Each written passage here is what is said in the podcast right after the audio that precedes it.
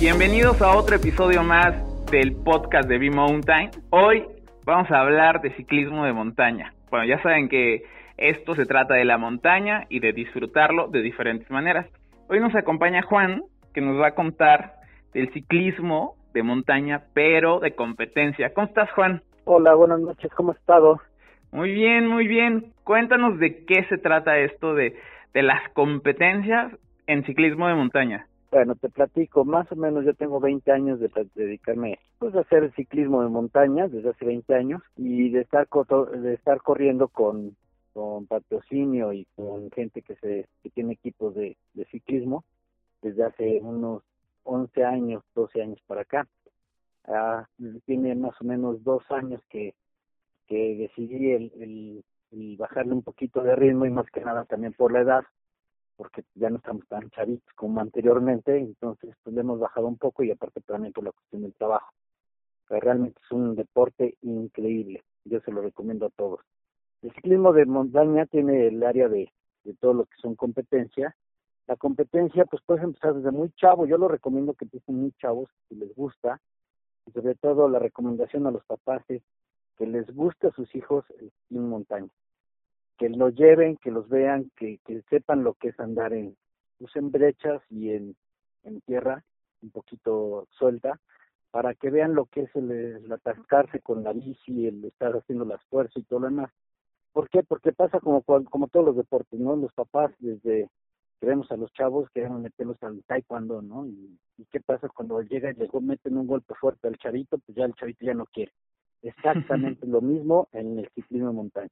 Por ejemplo, pues yo desde el chavito pues me encantaba la bici. Ya después lo dejé un poco de tiempo, pero eh, cuando yo regresé fue hace exactamente como 20, 22 años, por ahí más o menos que regresé al ciclismo, y empecé a andar, empecé a correr como a los tres años después de que entré, como a los hace 17 años, que un amigo me invitó, fuimos exactamente, no les digo, al Zapotecas, que está todo el mundo aquí en Puebla, y pues me empezó a gustar. Lo único que sí les recomiendo es que cuando empiecen en una montaña, sí metan eh, bicicletas y van a dedicarse más que nada a andar, por lo menos aunque sea de hobby, que compren bicicletas que sean buenas para andar en la montaña.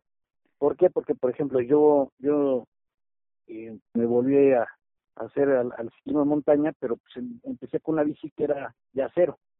Pues cuando llegué a la, a la, cima de ahí del, del sapo, todo el mundo me decía, no, pues está muy bonita tu bici, ¿no? Está para tu equipo y todo, y, y qué tal pesa, ¿no? Y deja el peso, si no se romperá. Yo decía, bueno, ¿y por qué no? Y yo la había visto en, en cualquier eh, tienda de, de supermercado de los que de los que tenemos aquí en Puebla, Oye, Juan, perdón que te interrumpa. decías, una bicicleta buena. ¿Qué es una bicicleta buena? Mira, hay marcas ahorita, mm, o sea, todas las marcas ahorita de ciclismo en montaña son muy buenas, pero hay de rangos, por ejemplo, de precio. Y sobre todo el precio, yo recomiendo normalmente, si, te va a gustar y vas a empezar, arriba de los 5 o 6 mil pesos puedes conseguir una bicicleta buena para iniciar en la montaña y ya de ahí, si te gusta y quieres correr profesionalmente, pues obviamente tienes que ir subiendo de gama, ¿no? Tienes que tener algo mucho mejor en suspensiones, en resistencia del aluminio, en, este, en los materiales que lo compongan y en los componentes que te haga tu, tu, tu, este, tu bicicleta. Los, lo, que le llaman eh, el equipo, eh, los cambios, el, ahora son las ahora son las transmisiones son diferentes. Antes, Oye. Era, una, antes era una bicicleta de montaña, pues era de, era exactamente de 29 velocidades.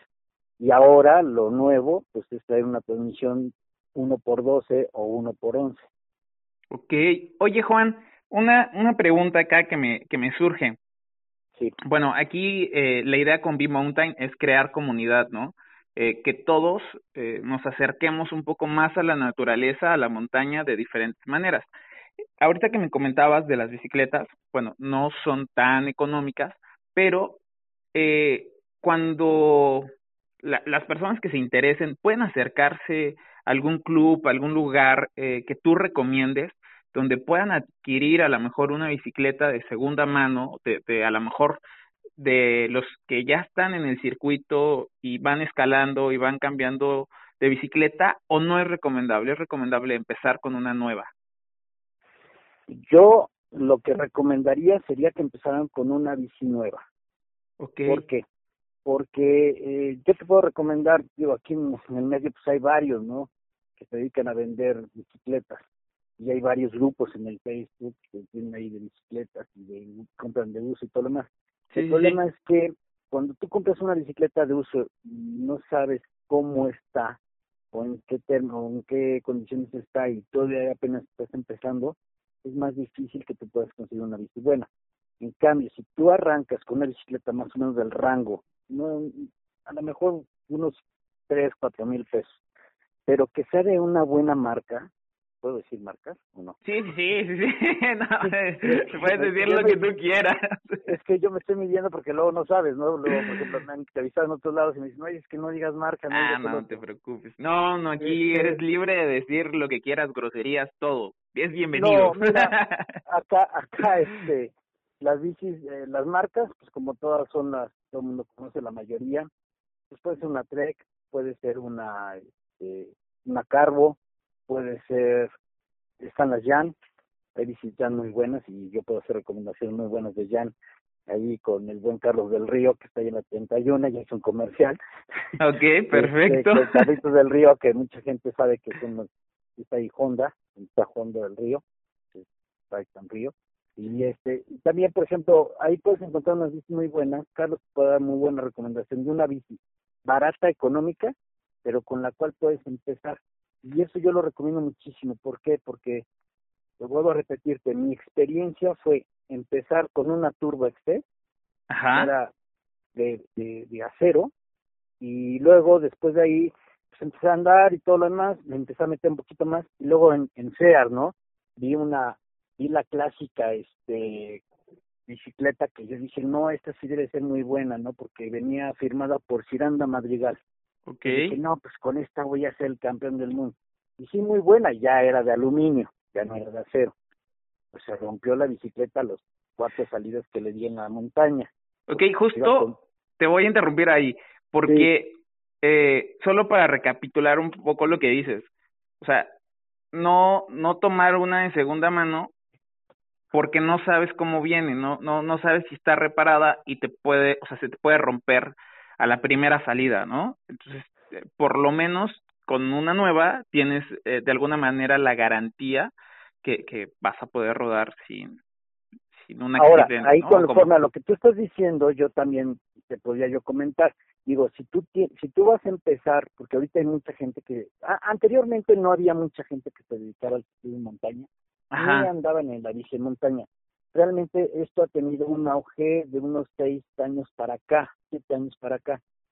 Antes tú ibas al Zapotecas y pues, nos veías a muy poca gente ahí andando en bicicleta.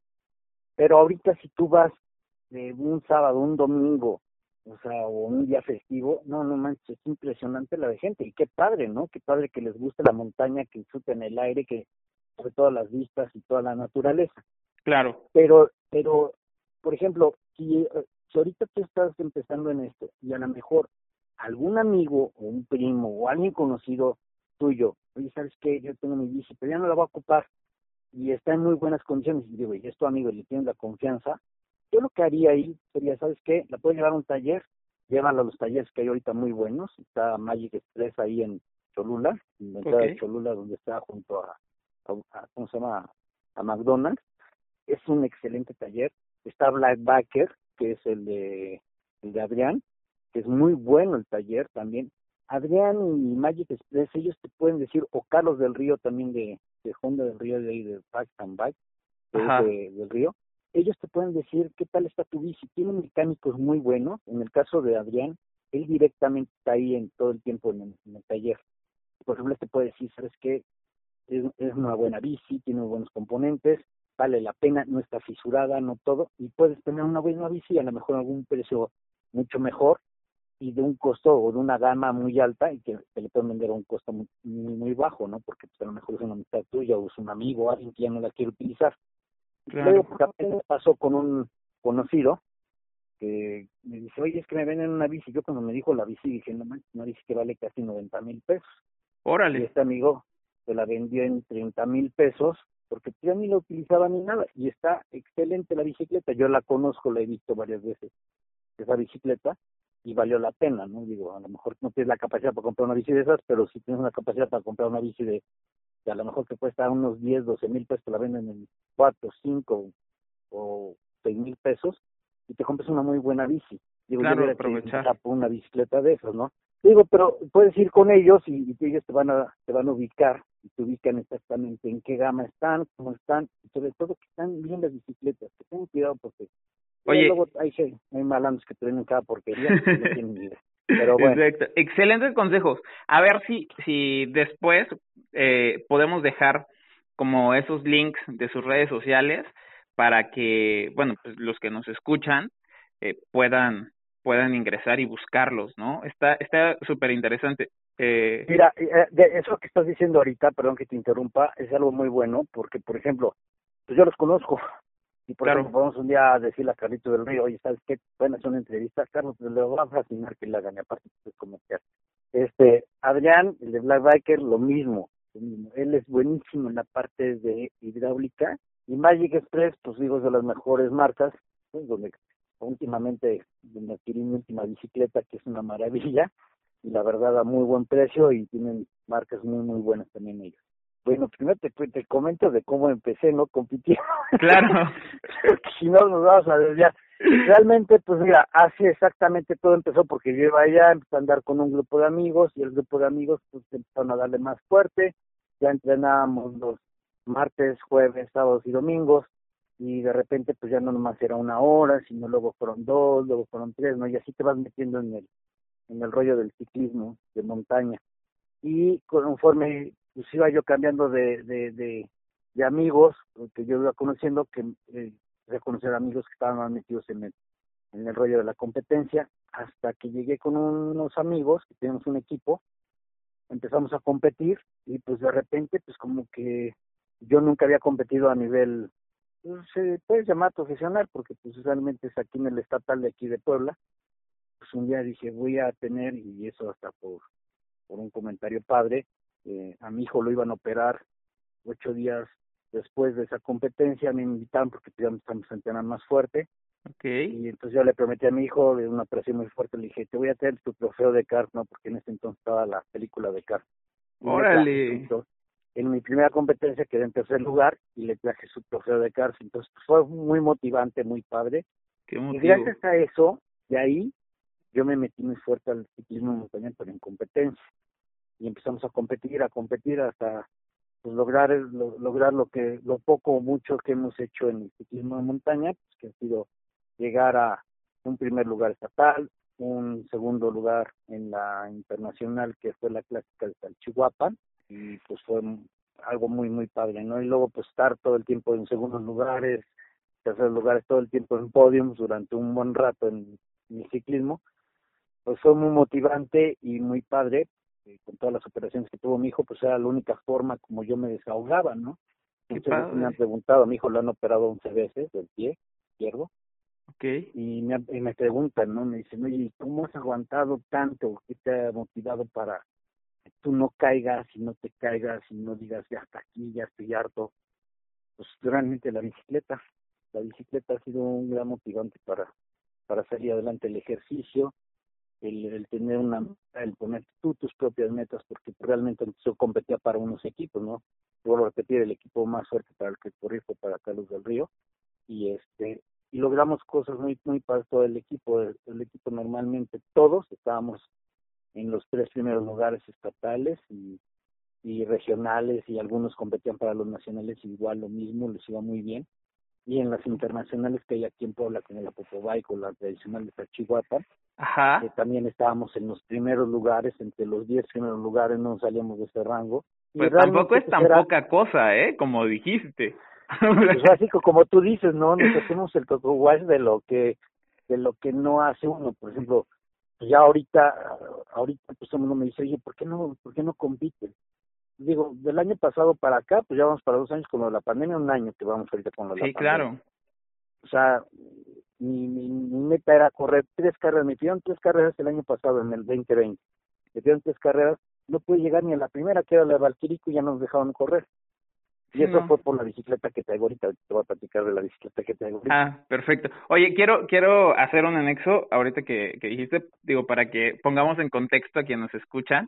Es que antes de, de la llamada estaba platicando con Juan sobre el síndrome del impostor, que, que, que a veces no reconocemos nuestros logros porque nos medimos con logros de otros que, que a lo mejor tienen más trofeos en la vitrina, ¿no?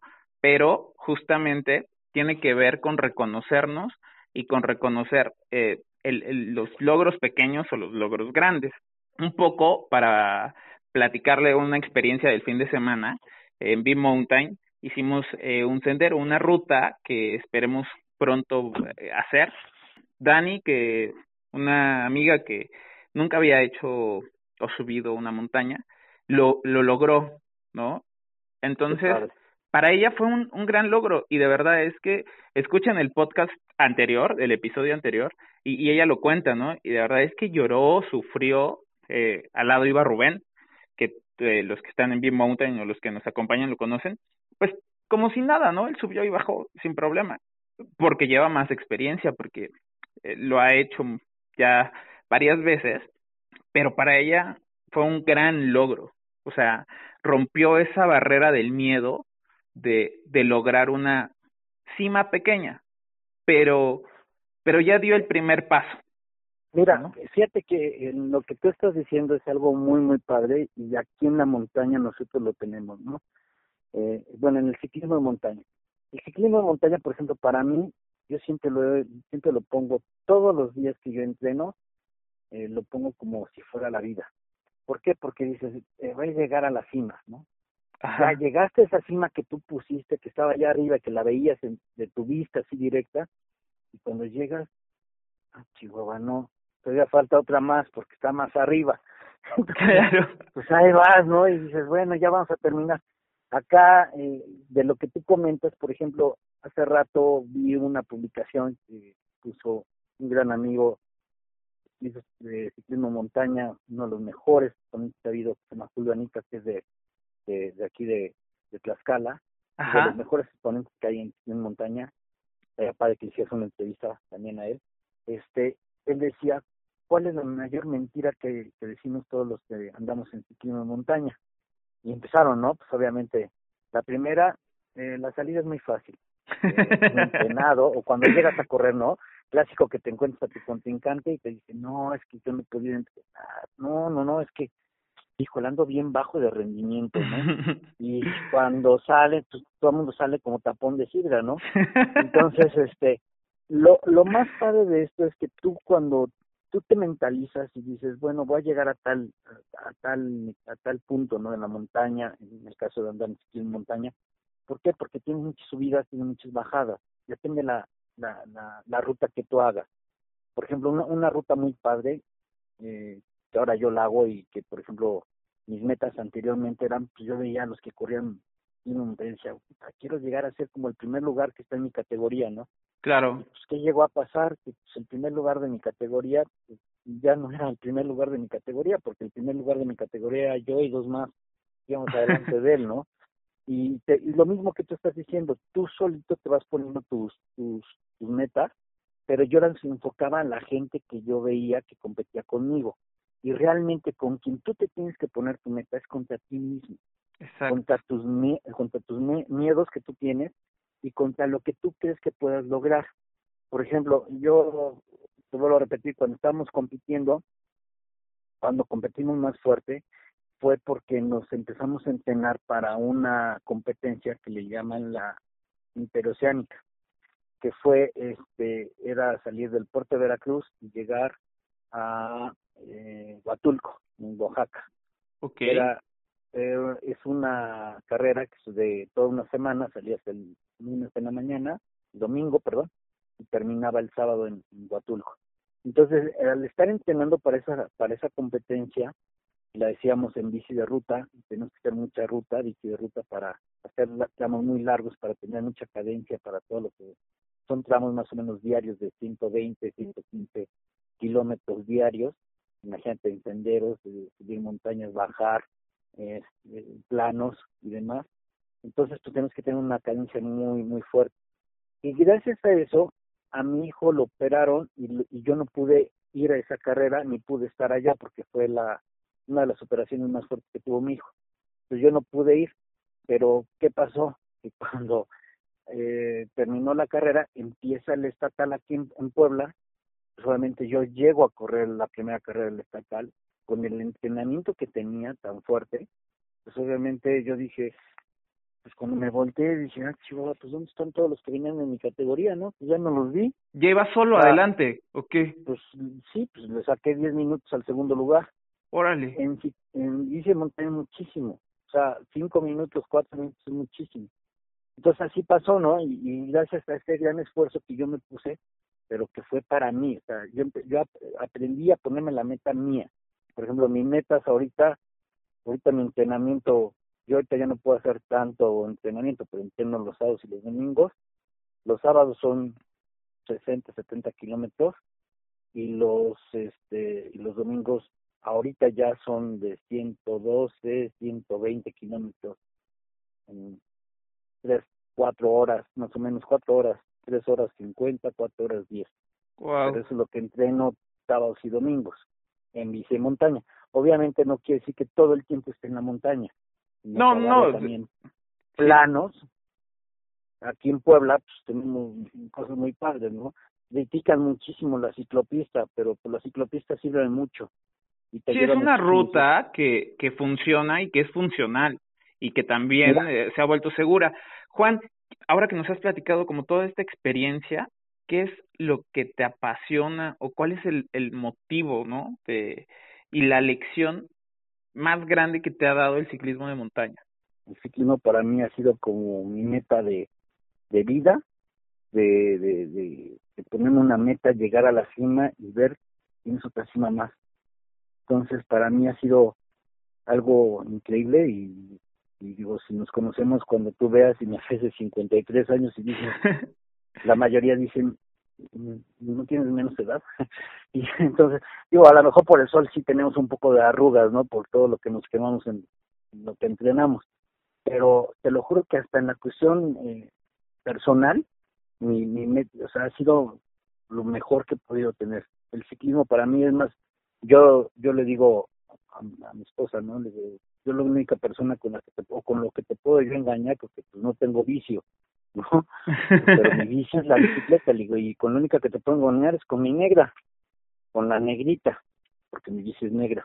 Claro. Entonces, este, es con lo único que yo puedo tener, pero realmente es, es una pasión, eh, sales cansado, sales un domingo a las 8 de la mañana, 7 de la mañana y dices, híjole, qué frío hace, pero ya empiezas a pedalear y dices, no, ya me sigo de frente, ¿no?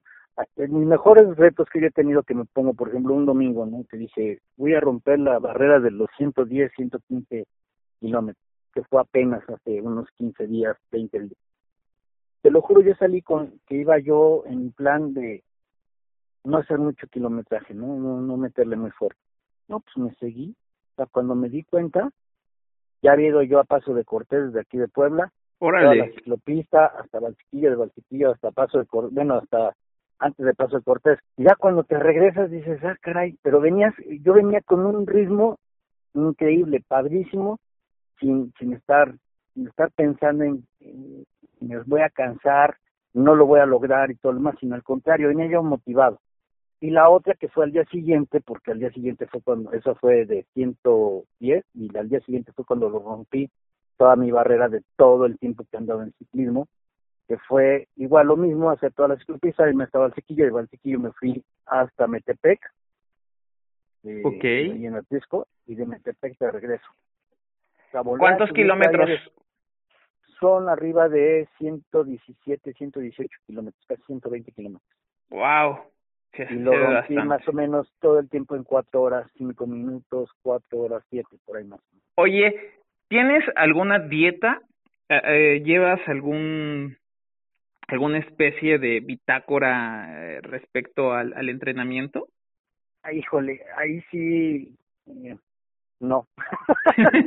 no, en la dieta son todos los martes tacos y los jueves tacos. sí, así debe ser. Justo eh, eh, platicaba, platicaba con algo de, de, de esto de la montaña y decías, oye, pues, ¿qué, llevo, no? ¿Qué llevo a la montaña? Pues lleva lo que te gusta comer, porque eh, algo que decías hace rato quiero retomar es, yo empecé a darle a la bici y, me seguí, ¿no? Disfruta, o sea, realmente eh, esto que te apasiona, esto que, que nos apasiona, te transforma y te transforma para bien. Eh, empiezas a, a dejar pues ciertos vicios de alguna manera. Y por otro lado, algo que también decías es, yo cambié algunos amigos porque empecé a avanzar más a un ritmo distinto. Y eso es pues parte de la vida. O sea, a veces toca cambiar algunos amigos porque ya no coincides en, el, en la misma ruta, en el mismo sendero de la vida y es válido. Bueno. Mira, ahorita, perdón, con lo que tú estás diciendo ahorita, perdón que te interrumpa, con lo que tú estás diciendo, híjole, caray, a los que nos están escuchando les va a pasar, ¿eh? A mí, yo salía con unos amigos, luego conocí a otros, y así, ¿no? Como tú dices, poco a poco nos fueron metiendo más, más, más a los que realmente se dedicaban a esto. Y muchos de los grandes ciclistas de montaña que hay aquí en Puebla, pero de los buenos, buenos que andan muy duro, de repente me decían, vas a terminar como viejo lobo, solitario. yo no entreno con nadie exactamente desde hace dos años. Ya no salgo con nadie. ¿Por qué? Porque a lo mejor no llevan el mismo ritmo que yo, o a lo mejor van un poco más que yo y me estoy frustrando yo de que no puedo alcanzarlos, que es muy raro, pero pero pero realmente es toda la gente que viene atrás.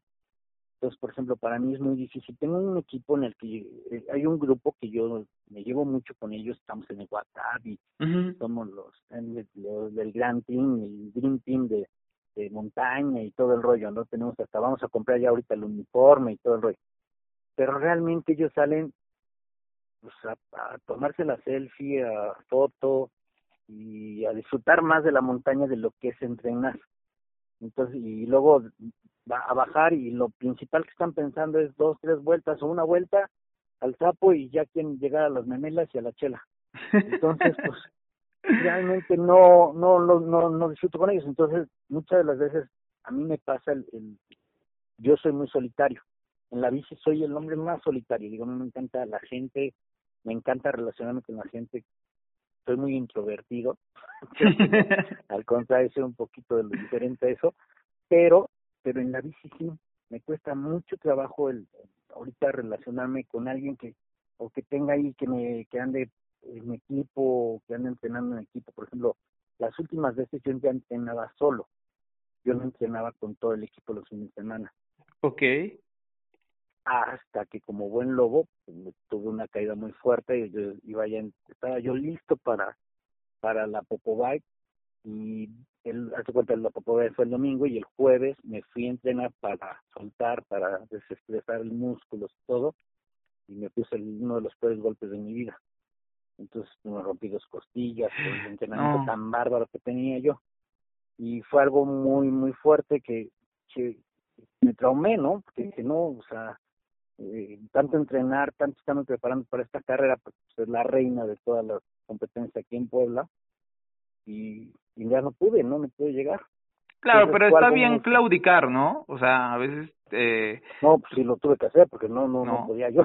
no. Mucho lo decimos en la así, montaña. Así como, como trofeos y como medallas y como diplomas y todo lo demás te puedo, les, les podía yo enseñar, pues también te puedo presumir mis caídas, ¿no? Porque son las buenas, o sea, es lo que se presume aquí en el ciclismo de montaña si no está rayado las piernas y que no está rayado la cara es porque realmente no han dado en la bici de montaña. Prácticamente en la vida, las caídas son de donde uno aprende, son las lecciones. Los trofeos son como la cerecita del pastel de la vida, lo, lo disfrutas, pero donde aprendes es justamente ahí en los, en, en la dificultad, tanto de las rutas, de las cosas que te suceden. Eh, vamos a, a cerrar ya el, el podcast ¿Algo que quieras eh, compartirnos para cerrar este episodio? Que ellos, eh, la gente que va a empezar en el ciclismo en montaña y que quiere empezar sobre todo en un nivel un poquito más profesional o no tan amateur, o si quieres amateur, que, que no, no te pongas la meta de, de ver a tu amigo el que va contigo y que anda más duro, lo que tú decías, ¿no? El, estar pensando que quieres llegar a ser él, porque realmente tus metas tienen que ser contra ti mismo, o sea, tu competencia tiene que ser contra ti solo, porque en esta vida lo mejor es vencerte a ti y a tus miedos, es lo mejor que hay. Entonces yo creo que sería lo, lo más recomendable y el, el mejor consejo que les puedo dar. Y la otra también, este, siempre usar casco, siempre que súbanse a la bicicleta. Yo a mi hijo le decía, así te andes aquí en la, calle, en la casa y estés con tus cuates, ponte un casco, porque nunca sabes, no sabes cuántos guamazos yo he visto en la montaña y con gente con casco y sin casco de lo horrible, sí, y, propios los míos. Yo, el último golpe que yo tuve, que fue una caída muy muy fuerte hace exactamente dos años, si no he llevado el casco, pues no estaríamos hablando ahorita. No estaríamos charlando. Sí, ok. Usen casco, por favor. Los que nos escuchan, usen casco, así sea una ruta corta. Sea la bici que te hagan y hagan lo que hagan, así vayan a la tienda de la esquina en bici, pónganse casco. ¿Por qué? Porque acuérdense que, digo, una pierna, un brazo, algo, pues todo se puede arreglar. No, digo, a lo mejor es un golpe muy fuerte y me cuesta más abajo, pero la cabeza, ahí sí es muy difícil. Pues Juan, muchísimas gracias. De verdad es que eh, es un gusto. Creo que nos es faltó tiempo. Nos faltó tiempo. Pero más bien, eh, vamos a comprometerte a que hagamos una secuencia de esto, de estos temas de montaña. Creo que están bien interesantes y dan para hablar de muchas cosas. Entonces, ¿qué te parece si más adelante nos compartes eh, pues más de, de, toda esta experiencia y, y vamos creando comunidad para que eh, más personas se suman y compartan un poquito de, de esta experiencia de vida. Y luego estaría bueno ahí hacer una unión con el buen Toño y con varios de los que nos dedicamos al ciclismo que Toño también es leyenda y es muy es legendario aquí en el ciclismo de montaña. Estaría buenísimo. Pues muchísimas gracias, Juan. Cualquier cosa aquí estamos y un gusto, ¿eh? Qué padre plática y solo sí que no sea la primera ni la última. Así será. Pues muchas gracias, yo soy Nailot y este fue un episodio más de B-Mountain, el podcast. Nos vemos en el siguiente episodio. Gracias. Bye.